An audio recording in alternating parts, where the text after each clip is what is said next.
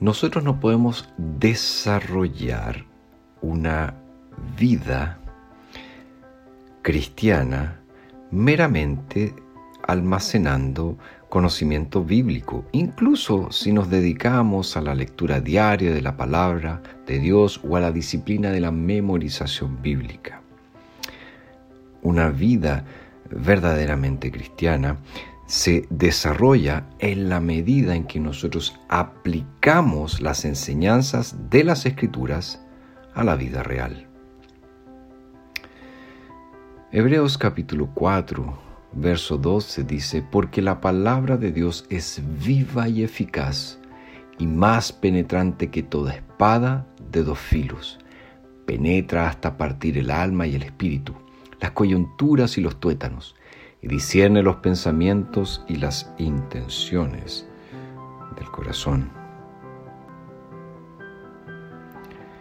Cuando nosotros meditamos en la escritura, cuando nosotros reflexionamos acerca de lo que el Señor nos está diciendo en ella y pasamos al paso siguiente en que aplicamos esas verdades bíblicas, esas enseñanzas a nuestra vida, se produce realmente un cambio profundo. Eh, somos más eh, sensibles a la dirección del Señor, somos más eh, atentos a ciertos peligros e incluso nos volvemos más como nuestro Salvador. Una de las cosas que más se escucha dentro de las iglesias son los conflictos matrimoniales.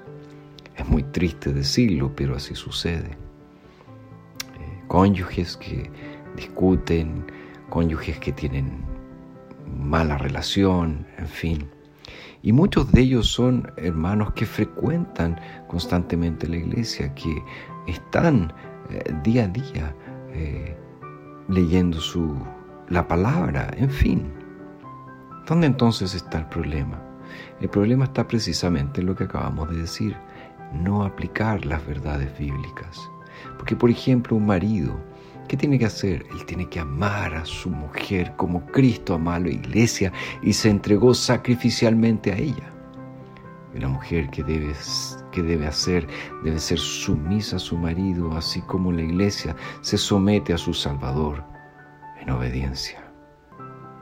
Estos son solo unos ejemplos que podemos aplicarlo a muchas otras situaciones, porque la mejor forma de crecer en nuestra vida cristiana. La mejor forma que nosotros tenemos de empezar a reflejar el carácter santo de nuestro Salvador Jesucristo es aplicando la palabra a la vida real.